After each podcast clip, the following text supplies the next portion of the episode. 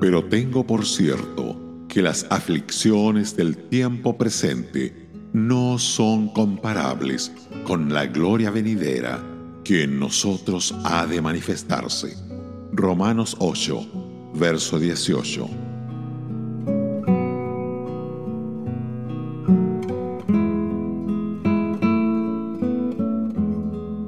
Consideradas en sí mismas, las aflicciones del tiempo presente pueden ser espantosas. Reflexiona en los horribles sufrimientos de los mártires cristianos. Pienso en lo que algunos del pueblo de Dios han tenido que soportar en los campos de concentración.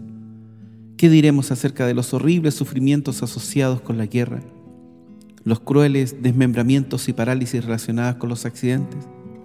El dolor indecible de los cuerpos humanos atormentados por el cáncer u otras enfermedades? Y sin embargo, el sufrimiento físico tan solo es parte de la historia.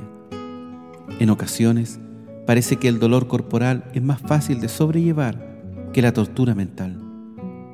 ¿No es lo que Salomón tenía en mente cuando escribió en el capítulo 18 de Proverbios, verso 14, el ánimo del hombre soportará su enfermedad, mas ¿quién soportará al ánimo angustiado?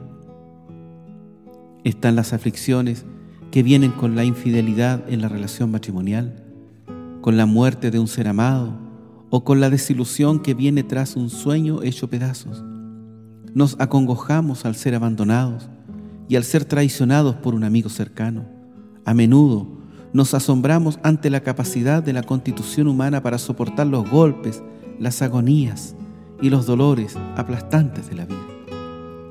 Vistas por ellas mismas, estas aflicciones son abrumadoras, pero cuando se ven junto a la gloria venidera, solo son pinchazos de alfiler. Pablo dice de estas cosas que no son comparables con la gloria venidera que ha de manifestarse en nosotros. Si los sufrimientos son tan grandes, ¿cuánto más grande debe ser la gloria?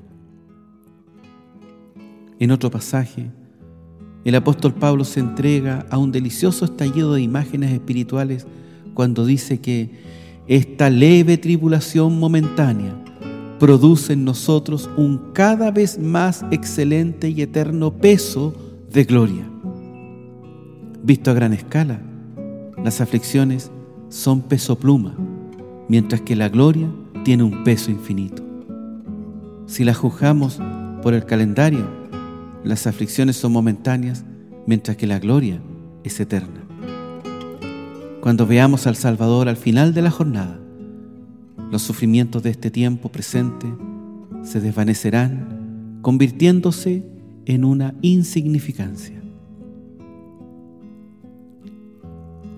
Cuando veamos a Jesús, todo habrá valido la pena. Aún la prueba más grande, aquel día se verá pequeña una mirada de su rostro amado, toda pena borrará. Con tal de ver a Cristo, con valor el paso apretaré.